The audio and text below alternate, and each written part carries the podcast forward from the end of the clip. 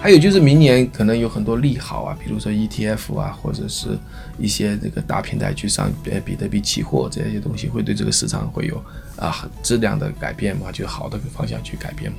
那肯定是，这应该算是明年的一个开端吧，一个好的开端。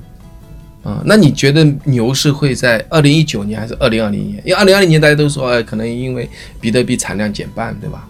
呃，就是因为难，就是它的那个四每四年一周期嘛，是是二零二零年。那那那这样的话，是在二零二零年发生牛市，还是在明年就开始了呢？呃，产量减半是二零二二零年的七月份。嗯，那我觉得老爷，你觉得明年的开端会是如何的？哈哈，我觉得，呃，我一直说。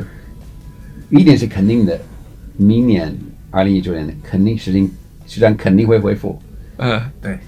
我们唯一不知道它这个恢复是会是长久还是短期的。你在说恢复是会不会是是一个月、两个月、三个月，还是一直恢复了？那这种确实很难说。我们只能说是肯定有会有会有至少几个月是恢复的。呃，那是不是到最后呃就过了几个月，是不是又会开始跌？那我我就我就说不清楚，嗯，因为很多人都抄底，然后跑跑没有在高位走。就关键是，如果你是短期的行为的，你你在大跌的时候你买，主要你你就回复的时候，你你又至少把一大块给卖了，那你你这个风险其实不高。哦，嗯，但如果你你说啊涨了百分之三十你说我还是继续持有了，那有可能还是你就亏了。嗯，因为很多人对这个就多头啊，就是一直认为呃。就是长期来讲，比特币是好的，所以有便宜像牛肉便宜卖的时候多买一点，但是这样涨上去又掉回来，就坐电梯一样的。所以呢，这很多时候大家都很就很无奈嘛，哈，就特别是呃碰到这样的一个熊市的整整的一年的一个一个一个行情啊。呃，最后呢，李瑞您总一下总结一下。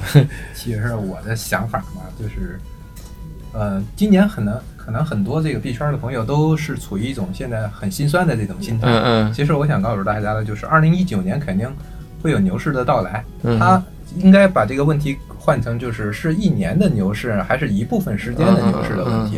实际上，你们抓住这个一部分时间，就是短期的这个牛市，也能让大家就是开心起来。嗯，好的。